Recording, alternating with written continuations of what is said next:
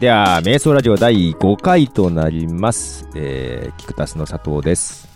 早川です。はい。この番組は定まった道を歩みたくない、えー、早川と佐藤が気ままに喋るやつです。やつです。ちょっと師走感漂ってますね。疲れてますよ。さすがに。はい、どうも、2週間ぶりのご無沙汰でございます。すね瞑想ラジオでございます。今年最後の配信となります。あそうですね。確かに18日ですもんね。はい一応、隔週といことで。そううです。はい昨週ということなので、今年最後です。これ今日、ちょっとね、あのー告知、僕らバタバタでできずに、今日は誰も視聴者いないんじゃないかと思ったんですけど、いますね。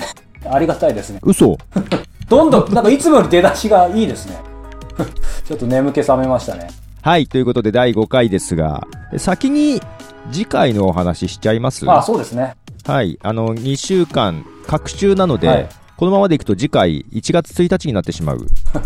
はい。全くさすが定まってないですね。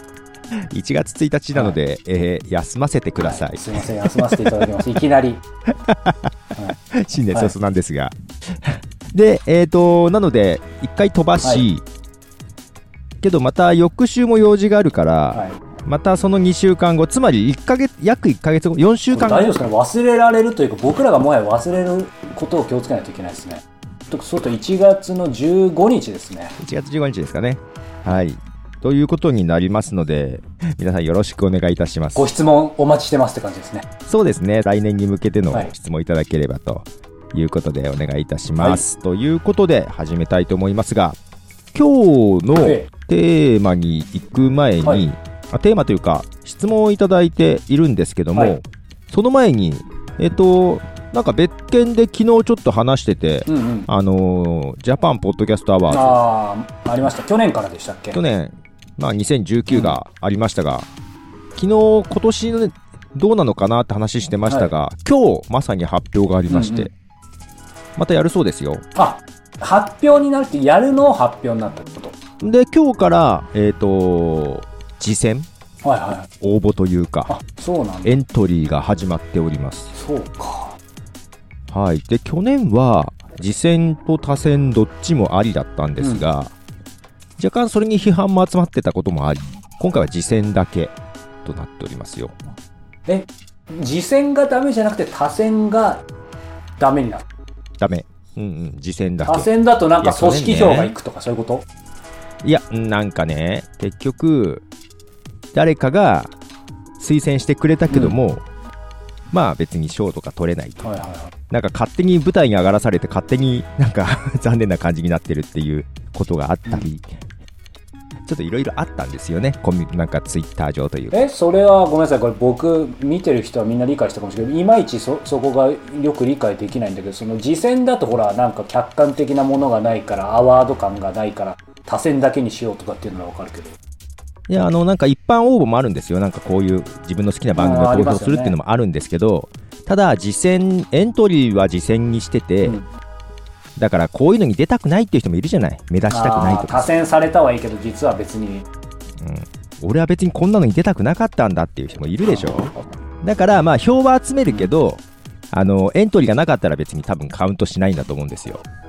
ななんか分かりにくいなこんなったら怒られ怒られるわかりにくいですよ。ええ結局そうすると対象を取ったりする今年っていうか来年？その基準がよよく分かんないってことまあ、だからエントリーしますって言った実践した人の中から、票が多かった人？えっ、と、まあ、いや、それはね、いくつか賞があるんですよ。対象は、あくまで、えー運営の方々がお決めになられます。そこは直木賞方式なんですね。それは前回もそうだったんですけどね。はい。運営の方々の、ごはい、意向でね。ご意向が。今、今ハモっちゃったね。で、いくつか賞があっても、最後に、えっ、と、一般投票なるほど。で、えー上位10位までを発表しますっていうような形式ですね。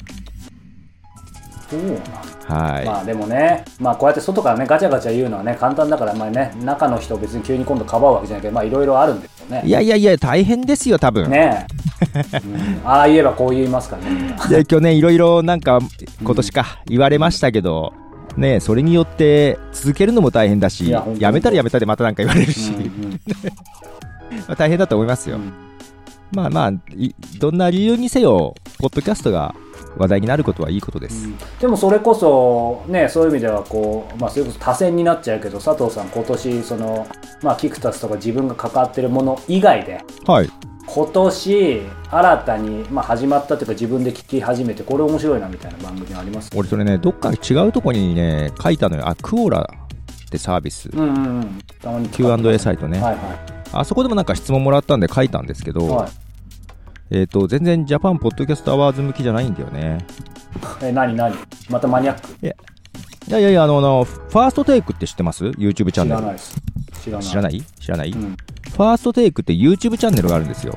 はいはいそれがポッドキャストも始めてて、どんなゆどんな番組っていうかどんな人たちなんですあ、か本当に知らないんだね。うん全く知らないファーストテイクっていうのは、えっ、と、いわゆるアーティストがはい一発撮りをするんですよ、YouTube 上で。うんうんうんうんそれを結ク構高画質で撮って配信してるんですね。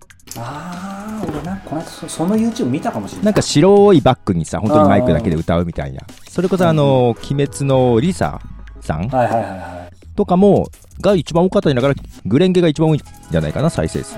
あそうなので、ホムラだっけ、最近のね。うん本それも歌ってます。そのワン、あそうなのワンテイクというか、ファーストテイクでね。うんで、そのファーストテイク結構話題になったんですよ。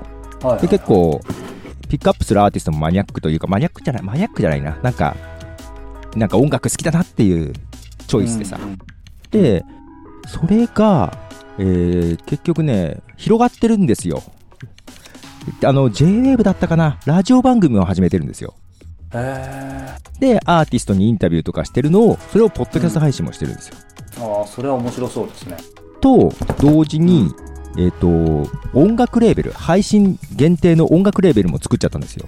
うんうん。で、そのファーストテイクで歌ったアーティストの音源を、サブスクとかに配信してるんですよ。ああ面白いそういう多角的なことをやってて、まあ、その中にポッドキャストもあってっていう、だから私としてはそれが非常にそれぞれのメディアをちゃんと使ってるし、ポッドキャストもちゃんと使ってるし、そのファーストテイクの動画は本当に歌だけだから、うん。あの時どうでしたかっていう話とかね、ああ個人的にはそっちの方うがいいな、ん、だからそういうのをじっくりまたアーティストの声が聞けるっていうので、うん。非常にメディアをうまく使い分けてて、えーはいやってるっていうので、私としてはポッドキャストの使い方としていいなと思ああいいです、う。で、これってあんまりアワード向けじゃないんだよね。うん まあ、隠れてもいないし結構有名だから。うん隠れた番組でもないしまあね。いろんなメディアの中でだからまあ本当にクロート向けにはいいけどあんまりポッドキャストのショーかなっていう感じ。ああ黒そうか黒とそうね。でもまあじゃあみんな何らかの形では結構知ってる人が多いってことですね、まあ、YouTube とか少なくまあファーストテイクは知ってる人多いと思うけど、僕がなんか世間から離れてるから相変わらずそれだいやわからん俺が近づきすぎてるからそういうのに。いやいやいやそうかあじゃあまあそういう意味ではこの間ほら僕も佐藤さんに話した。これは結構みんなポッドキャスト聞いてる人だったらなんかトップページによく出てるからみんな少なくとも認識あるだろうけど、あのなんだっけ任天堂対ソニー。ああなんか出てたね。ビジネスウォーズ。うんうんうんうん。うん。なんかそのもともとね海外でこうアメリカのなんか作家かなんかがそのねあのそ任天堂とソニーの対決を、えーポッドキャストラジオドラマにして、うんでそれを日本放送が逆逆輸入というか制作して日本語でやったっていうものなんだけ日ど本放送さんがやってんだ。そうそう。ただそれこそもう恥ずかしながら知らなかったんですけど任任天堂とソニーが昔一緒に組んでプレステを出そうとしてた。ああそれちょこっと知ってるけど。でも佐藤さんでもやっぱりちょこっとか。うんうん。あ知ったの最近だと思う。いやだからさやっぱりいやわかんないですけどこう少なくともぼ僕はというかやっぱり日本のことだけど日本には直接そういうものは入ってこないというか、まあ、当時小さかったから記憶がないだけかもしれない。いやなんかそのなんだろう。確か関係者がやっぱりちょっとあまり言うべきことじゃないから黙っててそろそろいいかなっていうことで話してるのを見てた気がするな。でもそれにしてもすごすぎる話じゃないですかだって僕らからするとね。うんうんうんそうそうそう。いやけどねいろいろアップルさんもねいろいろ組んだりん離れたりとかいろいろあったそうからねそうね。ソニーソニーがアップル買収しようとしたりとかね。したりとかね。いやなのでそれがこうやっぱりね一切当然だからあの向こうの作家が取取材なのかな？して書いた元のものだから一切忖度ないからあああああまあちょっとあんまりここで言っちゃうとあれだけどそれって続きもんなんです？そう6回ぐらいかな。任天堂のほらあの山内さんか。うん。山内さんの言葉これは個人的な感覚ですけど なんかすごいもう極悪人みたいな感じで。ああ頭は切れるんだけどすごいもう血も涙もないみたいな感じの感じでちょっと描かれてたり。そうあとああっちのプレステの方のあの作作ったというかあの名前ど忘れしたな、うん。あのクナンとかさプレスクナテのとかさん。クナあ、俺も覚えてないや。最近物忘れがなそうそうそう。まあまあみんなも名前大体知ってるような。その二人の戦いなんだけどまあ面白い。聞きたいと思ってまだ聞けてないんだよね。うん、なんかランニングしながらこう一気に聞いちゃいましたよ。ランニングしながらポッドキャスト聞くのだけは絶対避けてたかったんだけど一気になんで？避けるの？ほらなんかもう聞くと僕どんどんマジになっちゃってそのランニングにほらまた佐藤さん的に面倒くさい答えだろうけどランニングにはあのできるだけ無に無になりたかったんだけど。なるほどね。そう。でふと無になった時にあれ番組でも言ったかな？そう。あのふと無になったのは家の台所でそう。結果的にはあの足の指ぶつけてひび入って今1ヶ月走れないと。いや、俺それ聞いああ、1ヶ月走らない。あうん番組では言ってないかな、はい、という今ねランニングできない最低なオチなんですけど。まあそれはどうでもよくてビジネスオーズいいです。はーい。うん皆さんもなんかいいポッドキャストとかどうですか？なんか最近、そうですね。今年教えてほしいですね。2020年、もうもう本当そんな年、年っていうか、年の瀬なのねで、2021年ですよ。もうなんか映画の世界超えてるよ。本当にその辺なんかね、また皆さんもなんかいいおすすめのがあったら、えー教えてほしいし、ジャパンポッドキャストアワーズに推薦してもいいんじゃないですか。ああそうですねはい。ということで、自薦ということで、まあ、この番組は自薦するか分かりませんが、はいこれ大丈夫？資格とか別にいらない？なんかいきないらない、らない、いらない。ちゃんと隔週だったのがいきなりよ4週空くとかでも大丈夫なんですか？次戦は いいでしょ、別にそんな。まあそれがポッドキャストのいいところですからね多分2020年に1回でも配信してれば大丈夫じゃないですかね。じゃあ大丈夫はい。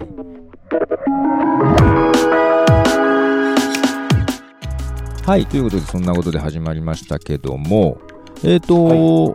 お便りを一ついただいてますね。ああありがたいですね。あの続けてあの話してます、私が映画で泣けない問題、ああ3週連続ですねこれ。えーそれについて、ラジオネームかおりさんの方からですね、はい。お便りいただきました。はい。えー佐藤さん、早川さん、こんばんは。こんばんは、えー泣ける映画と聞くと最初にお思い浮かぶのは湯を沸かすほど熱い愛ですもしまだご覧になっていなければあらすじなども読まれずにぜひ一度見てほしい映画です。ということですね。いただいております。かすほどの熱い愛、知ってました？この映画。まま私知らなかったんですけど。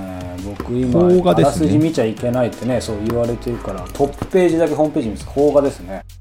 邦画ですね。19あじゃあ2016年。2016年だから4年前。4年前の映画です。だけどなんか古そうな雰囲気が古そうだ。もう全然知らなかった。宮沢絵里が宮沢りえね。リエが。誰、えー 誰？新しいなそれ。宮沢りえが主演で、えっ、と、娘役が杉咲花、夫役が小田城と、なかなか松坂桃李君も出松てますね。坂桃李君も出てますイケね。メンが多い。泣けるんでしょうかね。ちょっと面白そうだなって思っちゃいました。このもうメンバーだけでちょっと泣けてきましたよね僕なんでやねん。やっぱり、ね、泣きはしないけど面白そうだな。ドラえもんのおばあちゃん法則ってもここだけでないちょっと見てみようか。まだ見れてないですけど、見てみようかなと思います。はい、ありがとうございます、かおりさん。はい、えーまた結果は？報告はしますが。じゃあそこの2週間も特に泣いてないとえ ?2 週間？泣いてないね。映画以外でも泣いたことはまあ仕事が忙しくて泣くぐらい それはまた涙が出ないんだ泣きだけどね。出ないよね。そのくらいか。え、どんな、そんな泣くことないでしょ？だって、普段俺ねいや俺もそう言ってこの間もまた泣いた気がする何で？何で？なんだ？なんかなんかで覚えてない？ねなんかで泣いたんだけど。え、そんなしょっちゅう泣けるもんなの？ああれあれ。なんかねうちのねあの子供がうん。ネットフリックスなんかで見てて一緒に見見てたら泣いちゃったなあのバイオレット・エヴァーガーデンあ、だからこないだ言ったじゃん。映画。えその話した？バイオレット・エヴァだかーガーデンでしら、バイオレットエヴァーエヴァーガーで見た？って泣けるって噂だよって俺。ょ俺もうダメだ。人の話人の本当に。話インタビュをインタビュアー今日でやめますわ。本当にこれそうそう、だからそれ泣けるって噂で、自分で YouTube 下げ押すわこれ。見たんだ。そのドラマの方。ドラマじゃないアニメのシリーズをね。そうだ。いやなんかこの名前。最悪いやこれちょっと本当さすがに佐藤さん言言ってたねそういえば。言った言った。え佐藤さん最後まで見たんですか？あいやだから俺見てないんだよ。だから俺そのアニメシリーズを見てないからもう順番に見たい人だから見てないのよ。予告映像は見たよ。7話ぐらいだけどうん。泣け泣けましたよ。ああ泣けるってみんな言うね。そうそうそうそう。そうななんかねなんとも言えない世界観うん。で素敵。そうか見たんだ。まあ佐藤さん泣かないんじゃないかな。うん俺もそんな気がしてる。うーんことないんじゃないかそこまで言うなや。えー、み見たんだね。ああなんかはい。話題になってますよね、今映画も。話題なんだ。そうだ映画やってるから。あそうか。ワイバイオレット・バガでザ・ムービーみたいにするなってたな、やってんのやってんの。そうなんそうなんですか。でもねなんかもっともっと泣いたもんがあった気がする。え最近で？うんでもそれはねなん漫画か。いや漫画じゃんでもわ僕はねしょっちゅう泣いちゃうんでもう覚えてないですね。羨ましい。羨ましい羨ましいけどなんかありがたみないよね。はいということであとですね、はい。前回いただいてたんですけどもちょっと取り上げられなかったテーマが一ついただいておりますので、今回ちょっとそれをテーマにしようかなと思いますが、はいありがとうございます。はい、ラジオネームゆみこさんからですね、えー真面目な質問をさせてもらいます。あ今、私が学んでいる方が毎日配信されているワンメッセージがあるのですが、ある日、次のようなメッセージを発信されてました。はいえー人は行動でもなく、言葉でもなく、エネルギーで語ります。と。で、私自身はこのメッセージから最近、ポッドキャスト番組を始めたこともあり、ああ、本当にそうだなと思ったのですが、お二人はこのメッセージを聞いてどう感じますか？あと、今まで会った人の中で、この人は良いエネルギーを出しているなと、今、パッと思いついた印象に残っている方はどんな方です？かというメッセージをいただいております。えーと、どっから入りましょう？まず、はいん？えー毎日配信されているワンメッセージっていうのもちょっと具体的なんかよくわからないですけども毎日違うメッセージを発信してるのかな、で、人は行動でもなく言葉でもなくエネルギーで語りますと。行動でもなく言葉でもなくエネルギーで語ります。これを聞いてどう思ったかっていうことですよ。どう思いました？俺ねエネルギーっていうのが意味がわかんないんだよな。うん。まあ率直に言って、はい、ぼ僕もピンとこなかったというか、いやいやいやいやと捉え方がいろいろあるよねエネルギーってね。その情熱って意味なのか。うん、だからほらあれなんだろう。ポッドキャストでもさ、面白いポッドキャストってさはいはい、なんか有名な人とかそういうわけでもなくなんかうん、喋りがうまいいとかでもなく本当情熱を持ってなんか語ってるのってすごく面白いじゃない？そうですね。そういう意味でそれがエネルギーなのかなっていう思うとやっぱりどういうことをするかとかどういうことを話すかよりもこうい思いをこ込めるのがうん。やっぱメッセージとしては強いなっていうのはすごくわかります。ああなるほどね。そういう意味なのかな？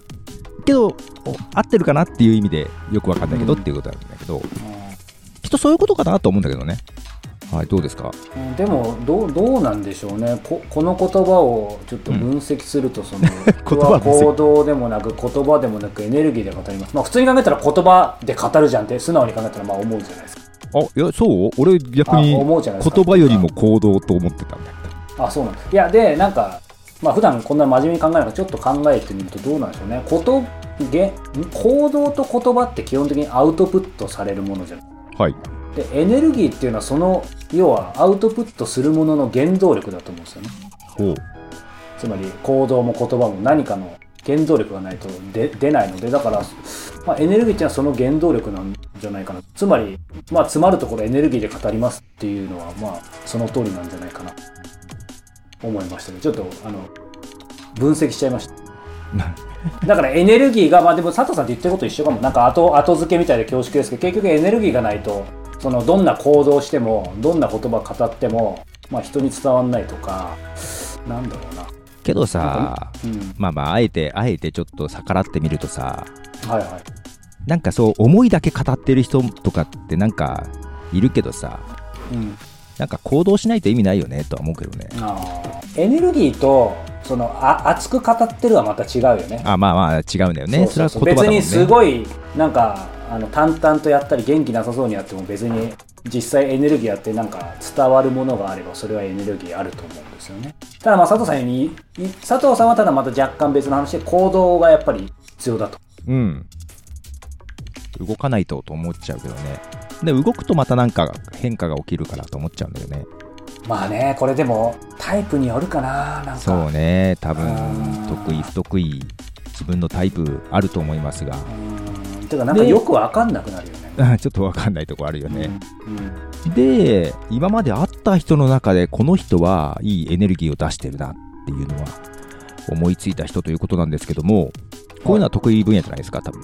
早川さんもそうかな。いろんな人に会ってんじゃんだって。いや会っててねすぐ出てくると思ったんですよ。うん。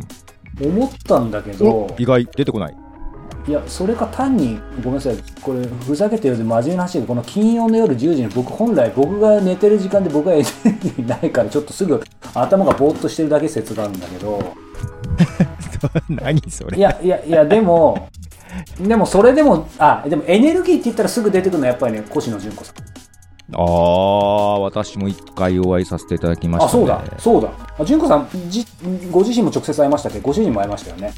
はいお会いしましたそうそうそう。越野さんは純子さんやっぱり。あーけどそんな話してないからうん。な早川さんのについてただけだから直接話してないからちょっとあんまり直接エネルギーはいただいてないですけど本ね。当にね、あんまり年齢言うと怒られそうですけど、まあもうね、アラ、アラエイティああそうか。いや、でね、こう僕、今年はお目にかかってない。去年かな？お目にかかったとか、インタビューの時か忘れましたけど、いや、すごい、い今でもイメージ残ってるのが、うんなんか、まあ、ものすごくやっぱり忙しくされてる方なんですよ。うんうんで、今忙しい方がやっぱり、こういろいろ回転もするし、いいっては言ってたんだけど、ああ自分がね。そそうそう。その時に僕あること言ったのがねまあ僕なんかほら佐藤さんよく知ってるだけど、まあ、行動力あるっちゃあるけどないっちゃないいや極端なタイプなんだけど、はいはいはいはい。特にこう人が集まる場所とかなんかそういうのすごい億劫でそう、うん。でもまあほらなんか行った方がいいみたい行きたいみたいな時もあってもなんか2つ重なる時とかあるじゃん、うんうん、で今までだったら僕はまあどっちも行かないみたいな。なるほどね。なんかいや別になんかそこの場が嫌いとかうんうんうん。ほら人が嫌とかそういうことじゃなくてもね。うん、いやでその質問を越野さんにしたらうん。ななんていうこの話自体を佐藤さんとなんか別の番組でしたかもしれないいやこの話は聞いてないんじゃないかな。ゃあじゃあじゃあいいや。ここれ越野さんにそういう時純子さんならどうします？って聞いたんですよ、そしたらなんて言ったと思います？えー、なんだろう。両方とも行かない？いやそれ俺だよ あった。両方とも行く。そ嘘？マジで？ういやでそれどういうことっすかって言ったら おうおう。いやいやだから本当に別にどっちか先行って途中で失礼して次行けばいいだけよって言ってでもそれでやっぱり全く行かないのとちょっとでも顔出す、あーえーっていうのは全然違うのよって言ってでもそれもなんかもうなんか人脈作るとかななんか何か起こすってそういう変なエネルギーは別にないの。そういう人じゃなさそうだもんね。うん。ななんかいやそれ両方行けばいいのよってなんか普通の発想で。いやだからなんていうんだ。確かに純子さん自身がすごいエネルギーあいわゆる見た感じのエネルギーもあるんですけどなんかもっとね真にあるこう淡々としたエネルギーというか、いやだからやっぱ違うわっていうのは思っえー両方か。途中で抜けるのもなんかね気が引けちゃうのもあるよね。やっぱ小物なんだろうね。うん、でもなんかちょっとだけ実践してる。なんか今まではそうだから、うん、両方行ってなかったけどほら、まあ、最近例えばまあ、そういう意味ではまだまだデブ症だけど、ズームで2つなんかイベントあったズーム会。うん、いやいや、ほら、会合があった時に、それでも僕は行かないわけですよ。だけど、まあ、重なってる時は、あのすいません、途中でちょっと後ろあるんでっていう、まあ、普通の話だけど、うん。個人的にはこの超デブ症、オンラインにもデブ症な僕がね、そう、だからなんかそれはすごい気づき。なんか変わりました？いや、だからなんか、なんだろう、人のつながりっていうか、あんまりそれこそつながりとか人脈って言葉好きじゃないんだけど、なんかちょっと、ちょっと紡げるかなと。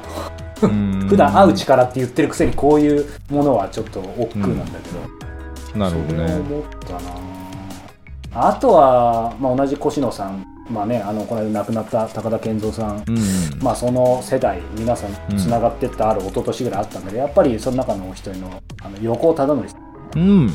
うん、美術家の横尾忠則さんはまあもうね本なんかもめちゃめちゃ面白いし喋りも面白いんですけど、いややっぱりエネルギーにあふれてもうこそれこそ本当になんか要は喋ってる言葉紡ぎ出される言葉絵もそうですけど全部抜群に面白くてエネルギッシュなんだけどうん。うんなんて言うんだろうな。どっから溢れるのか分かんないけどやっぱりなんか自分の中の幼児性をすごい大事にしてる。幼児性うん、18歳までかなんかに持ってたその幼児性で残りの人生生きてる。へえ幼児性ですか。うんいや面白いですよ。でなんかその会った時にこう俺がなんかこの「ライフアップデート」って自分の番組のコンセプトはみたいに話した時にあやばい言っちゃったと思って。横尾さんってコンセプトって言葉が大っ嫌い。あそうなんだ。もうもうあのほら全部ぶっ壊すような人だからコンうん。コンセプチュアルアートっていうかコンセプトなんてクソくらいっていう人だからうん。で言った瞬間にそうあの笑って言いながらもうコンセプトなんてクソくらいですよ。っ て怒られた。いや怒って笑いながら。あ笑いながら。でなんか最近お決まりの質問で明日全てがゼロになったとしたらどうします？って言ったら最高だよ。ってなんか僕はいつもそれを目指してるってこう朝起きた時に絵が描けなくなってるのが最高の状況芸術家やね。あーいやだからやっぱエネルギーだよねこの話だけでも。なるほどね。うんその二人は思いますね佐藤さんは？ああ俺か。肝心の。言ってないですよ。ね バレた。みんなみんな期待してますよ。どんどんしてないよ。俺全然思いつかないんだよな。エネルギーえエネルギーでしょ？人に影響を与える感じだよね。全まあ、あんまり理屈で考えなくていいですよ。もうとりあえずエネルギーって時に出てくる。いやだから全然出てこないんだって。パッとも思いつかなくてさ。俺エネルギーを感じる力がないみたいです霊感もないけど。眩しい人がいたら避けるとか、そういうタイプでもない、別に避けもしない。だからなんだろう。すごい人がいるじゃない。たうん。なんかみんなが会いたいっていうような人。はいはい。別に会いたいってそんなに強くも思わないし。別に会ってもなさそうだよね。そうそうそう。結局同じ人間じゃんとか思っちゃうから。うん。らどこ行っても別に物おじもしないんだけど。だから鈍感なのかなエネルギーにねまあでもそういう意味では人に会うので緊張したこととかないんじゃないですか？うん緊張別にしないよもちろんねなんか嫌だなって思う時あるけど いや、そうそう。だからさ、やっぱり嫌な、嫌だなっていうものは感じる人はいるでしょ？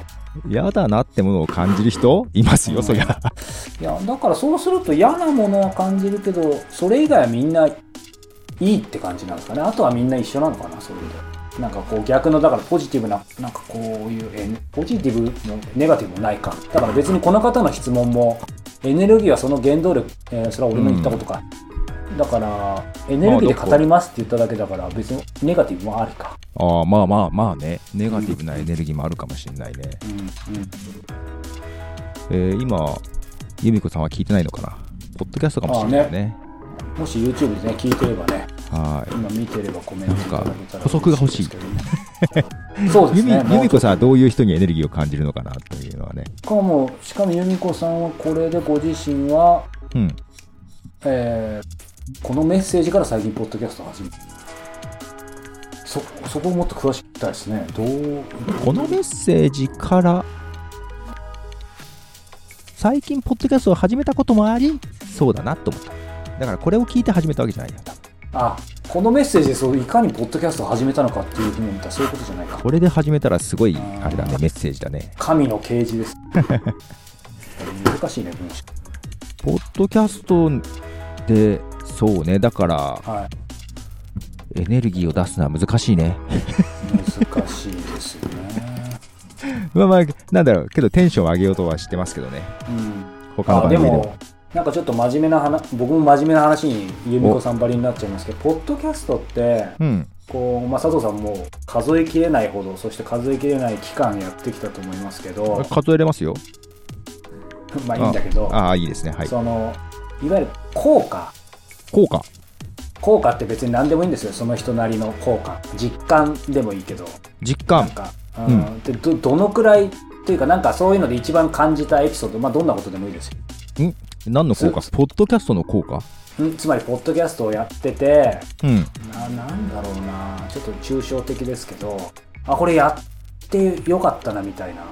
まあそれは単純にものすごい多くの人がなんか聞いてくれるとかお便りいっぱい来たでもいいしそこから何か仕事につながったでもいいしどんなことでもいいんですけどなんか一個。あこれ本当にポッドキャストやっててよかった。え、たくさんあるけどどうしようかな。どうしようかな。もちろん仕事になったこともあるし。うんまあけどなんだろう。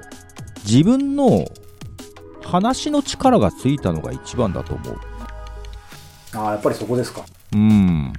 あの、プレゼン力というかな。特に一人でやって喋ってたから、結いや局企画も構成もやるし、自分の喋りを分析もしなきゃいけないし、やっぱ全部でやって、編集までやってると何遍も自分の喋りを聞くから、確か自分の喋りで嫌なとこってだんだん直していくじゃない、うんうん。ああやっぱりこういう時はこんなむやみに「えー」とか「あ」とか言わない方がいいなとかさ。なんか変な言葉言葉出すぐらいだったら黙った方がいいなとかね。でやってってやっぱりどんどんね何年もやってるとやっぱりうまくはなるからさ。普段のなんかいろんなとこでも喋るとこで説得力が出るよね、説得力のある喋り方ができるというか、だからはったりが効くようになりますわ。あーでもねなんか1人2人3人のスタイル僕もやってきましたけどあてか1人やっほぼやってないけど、まあ、たまにねちょっと特別に喋る時あるんですけど、1人が難しい一番難しいかな。うんもう今だったらまあ得意。簡単、うん。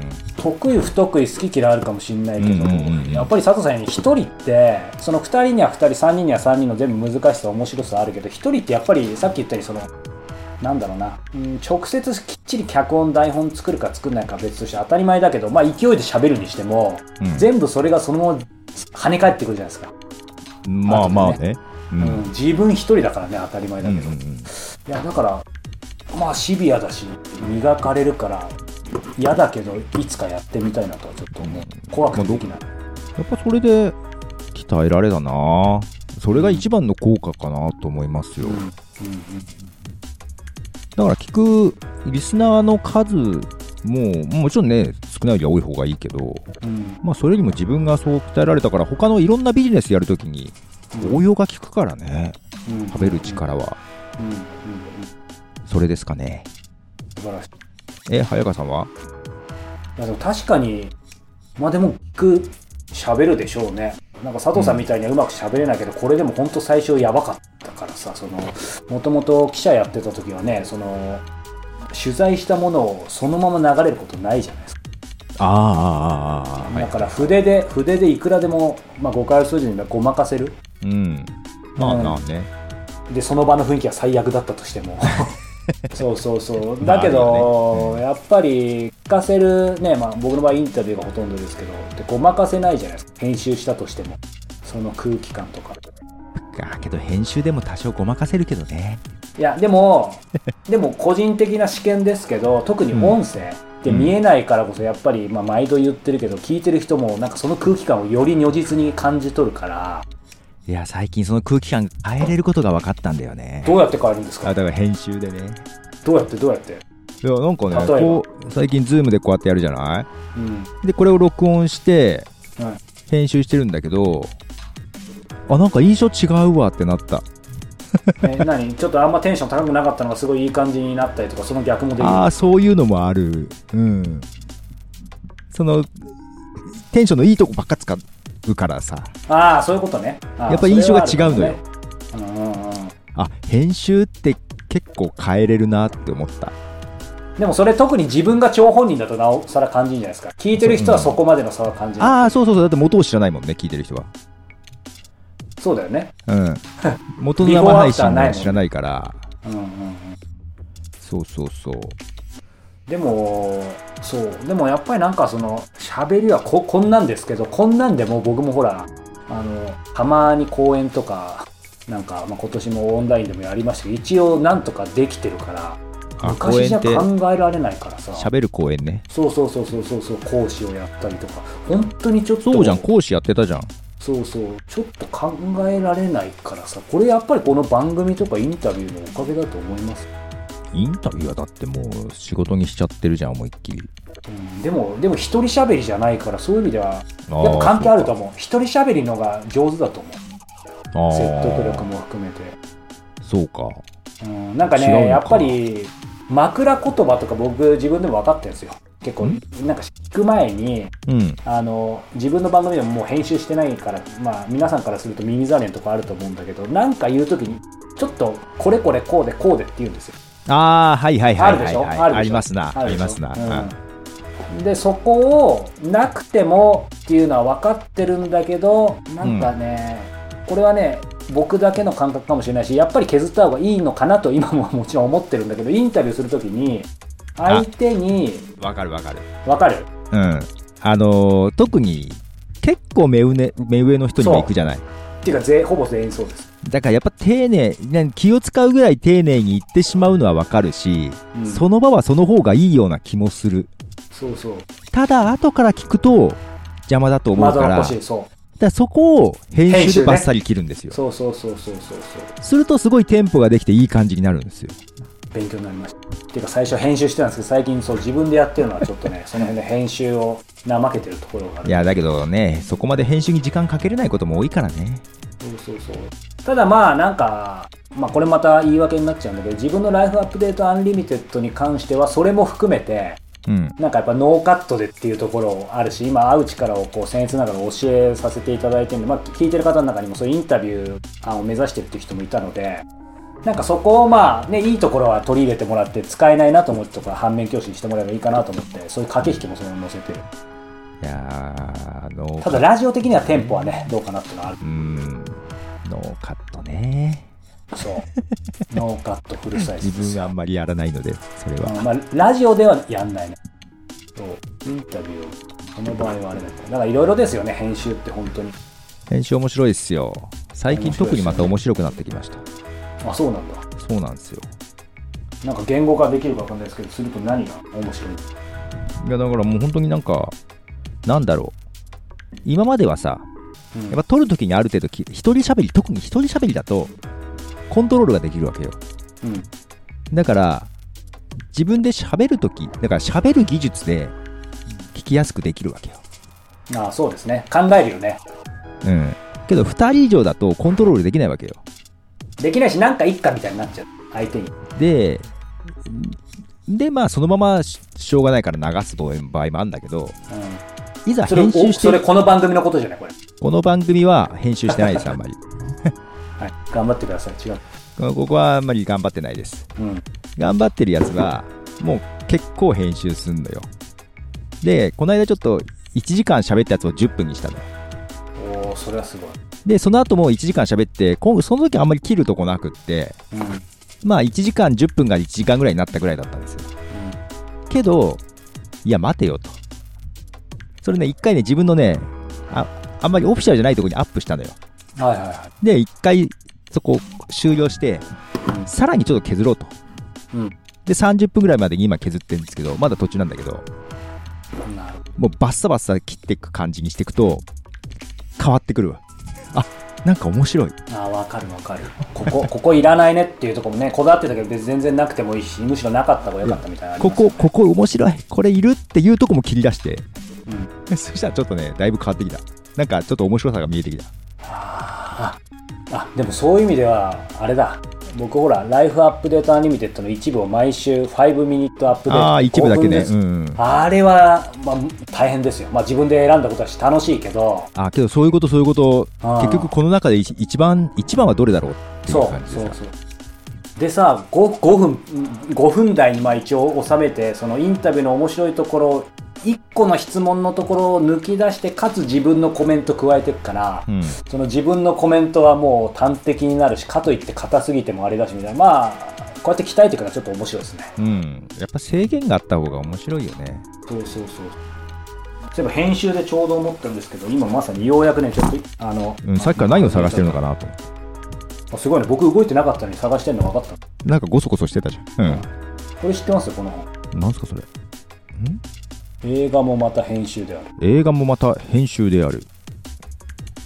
知らない？これ結構ね知る人ぞ知る本でねあの、うん。ようやく買ってまだ読んでないんですけど「あほう。のゴッドファーザー」とか「地獄の黙示録」とか「イングリッシュ・ペーシェント」を手掛け破格の映画編集者のねウォルター・マーチさんって人がいてそれとブッカー賞っていうアメリカの賞を取っおうたマイケルはい、オンダーチェさんがい対談してる本。っていうかうん。どちらかというとマイケル・オンダーチェさんがインタビューしてるんですよこの映画の名編集者の。音楽うん。えっ、とね映画編集と音響デザインの両方やってるこのウォルター・マーチさんにインタビューって、いわゆる「ゴッドファーザー」のこの、えー音楽とかこういう状況でこう編集したっていうああ面白そう。そう。だ佐藤さん絶対いいと思う。これねこれ4800円もするんだけど。お高いね。そう。だけどすっげえ売れてて全然アマゾンでも値下がりしてなくて。あ、本当。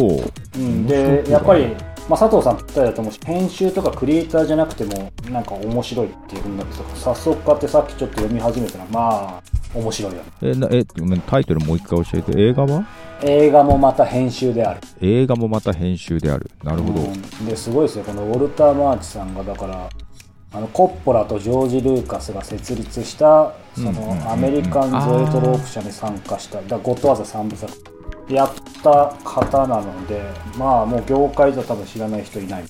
あそうなんだ。うん面白いですよ。最近そうだからなんか自分がインタビューしてるわけじゃないからじゃないけど結構まあこれも対談集なんですよ。で前も言ったかもし、ねうん、前も言ったかもしれないけどあの、えースタッツ・ターケルの仕事とか。ああ、はいはいピューリッツはァー賞を取った。なんか、うんうんうん。あれも二段組ですごいなんか対対談集なんですけどあやっぱうん面白いね。いへえそれ紙でしかないっすよね多分。ない。そう。そして全部高いしこれまだ新版があるだけいいけどスタッツターゲルなんてもうないからこの間1万5000円ぐらいで買ったわ中古えそうなんだ。そういう感じなんだ。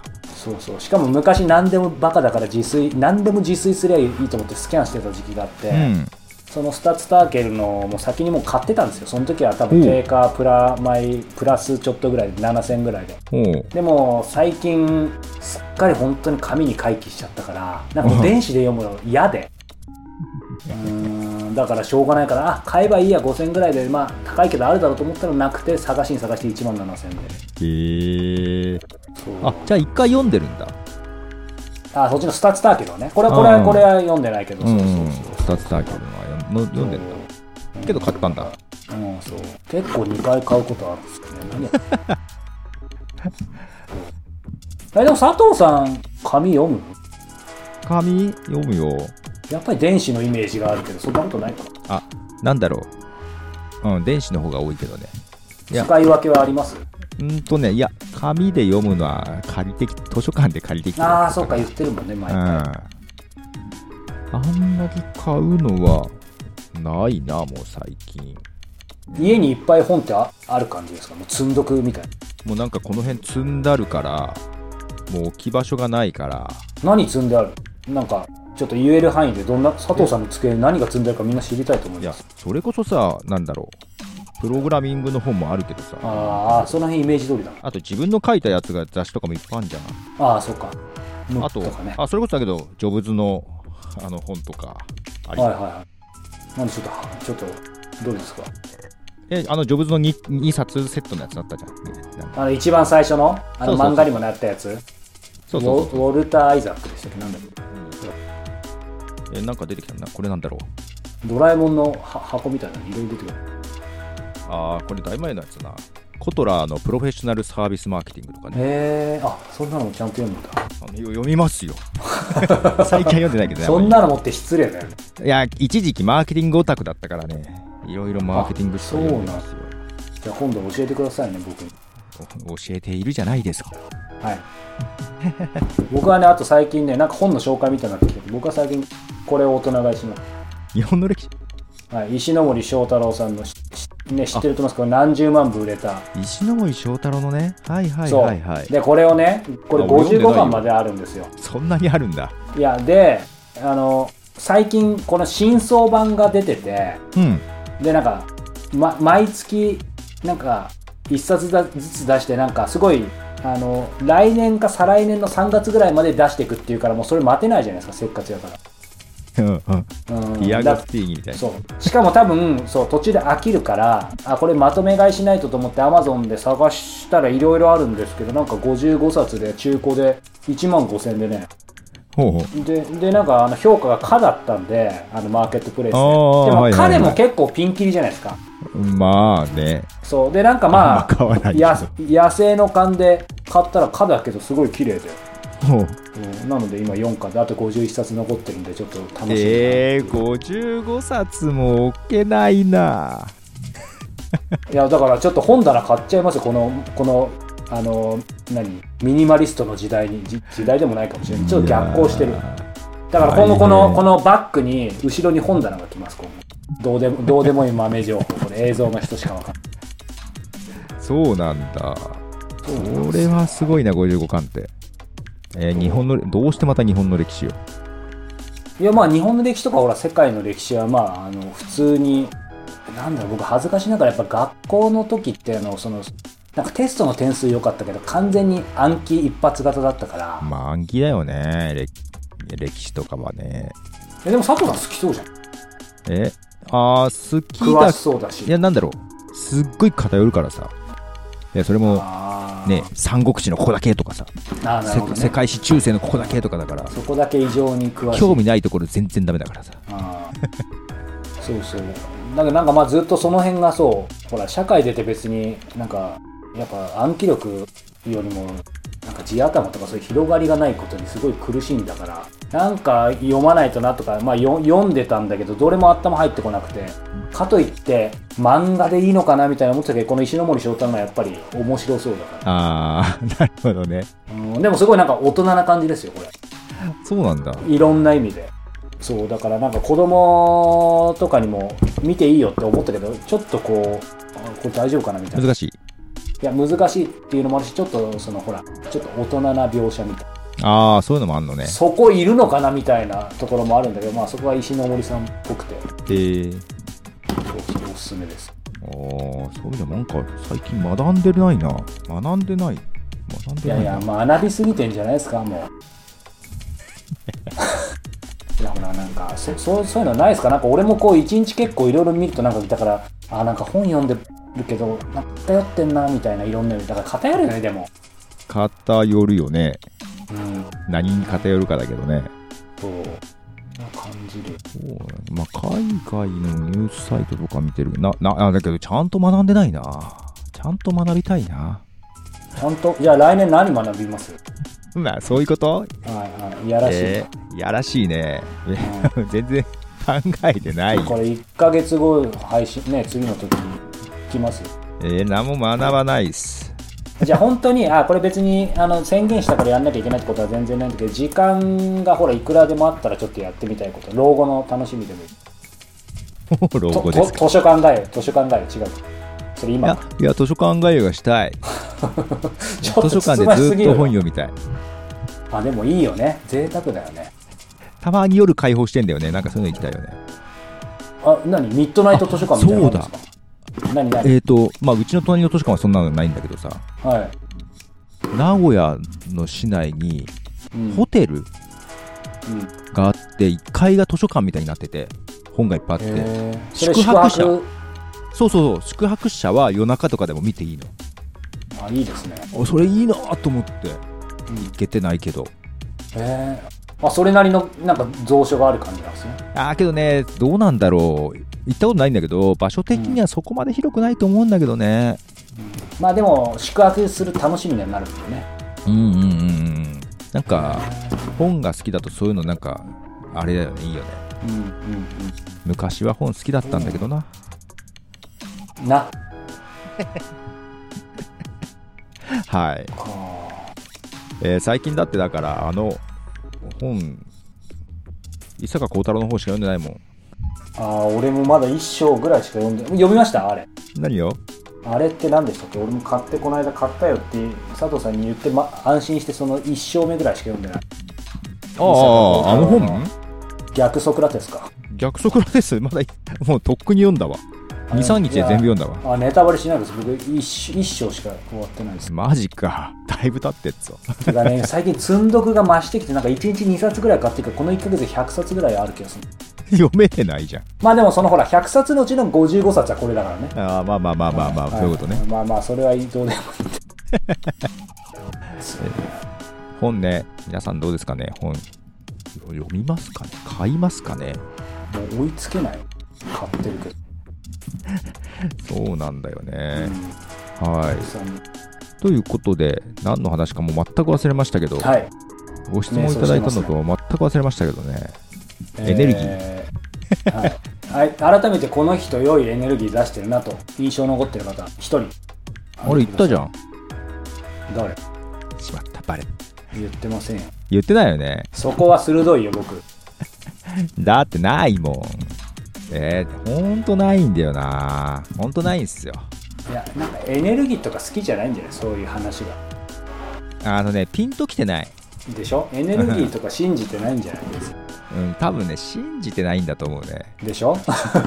悪いじゃんこの由美子さん。いやいいいいあのほら意見ごめんね。あの別に。い由美子さんそんな器小さくないから大丈夫。本当本当、うん、あのごめんなさいね。その人その人の意見があるから。いいんですよ。リスさんありがとうございます。ああなんかクリスさん拾ってくれたんですか？5週連続。本のおすすめをいただきました。あありがとうございますいつも。透明人間は密室に潜む。潜む。これってあれですかね？クリスさんが YouTube で話してたやつですかね？あクリスさんの番組で？番組で本を紹介されてて。あちょっと違うか。ちょっと違うか。な透明人間による不可能犯罪計画。裁判員裁判×アイドルオタクの法廷ミステリーらしいですよ。いいっすね。面白そう。そんなことよりも私クリスさんの、はい。その一人アドベントカレンダーの方が見てます。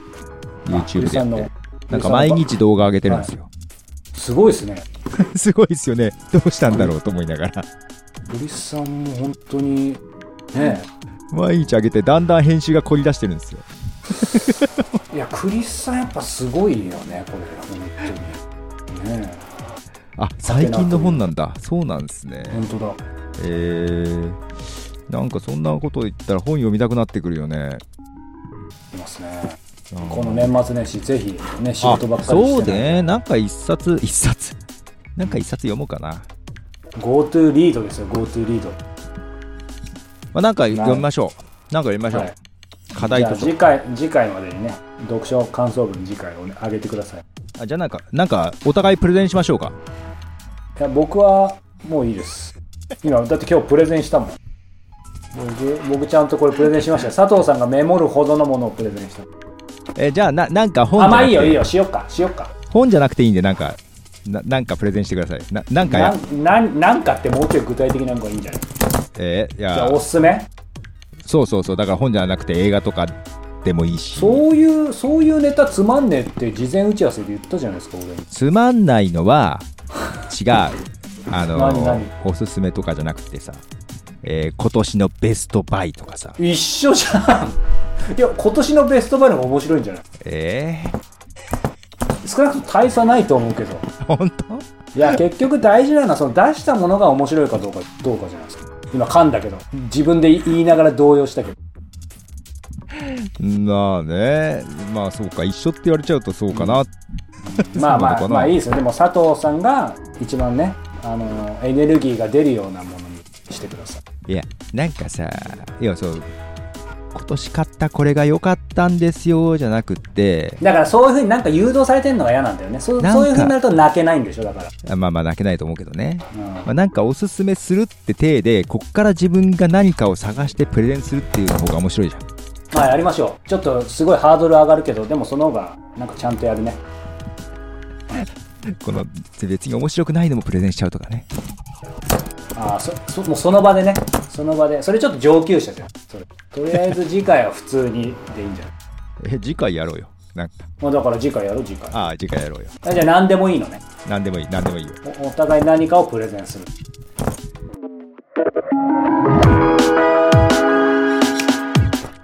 ということでなんだかんだ時間になってきましたが。ああ早いなまた。えーっとお便りはいご質問は YouTube の概要欄にありますご質問、お便りフォームはこちらっていうところから、はいえー送っていただければなと思います。あと、過去の放送も貼ってありますね。そうですねえっと、テーマ、話してほしいテーマなどもいただければなと思います。で、はい。この放送、放送？は、まあ、YouTube で配信してますが、後で、ポッドキャストでも配信しますが、えーはい。最大1週間ぐらい遅れる可能性はありますので、まだよろしくお願いしますと。はい、い。うことで、はい、タイムロスがねありますで、次回、えー最初にも言いましたが、次回は、えー1月1日のため、飛ばしまして、ツイタス1日のため飛ばしまして、1月15日配信となります。はい、はい。1ヶ月近く空くということで、はいえーとても伸び伸び過ごお互いねせそうですね。忘れないようにしましょうね全員みんな忘れないようにしましょう、はいいいいいんですけどね、忘れてもね。はいということで、今年、はいもう今年最後ですよ。はい改めまして、ありがとうございました。ありがとうございました、え、けどもう会うことないよね。会うことはないよね。まあ打ち合わせもないよね、もうね。打ち合わせもないはずですね。ですよね。はい。緊緊急事態が起きなければね、緊急事態やめてください。はい。はい。緊急事態が起きなければね。ということで、早川さん、良いお年を。はい。佐藤さんよい そして、えーお聞きの皆様よい。はい。ありがとうございました。ありがとうございました。はい。おやすみなさい。おやすみなさい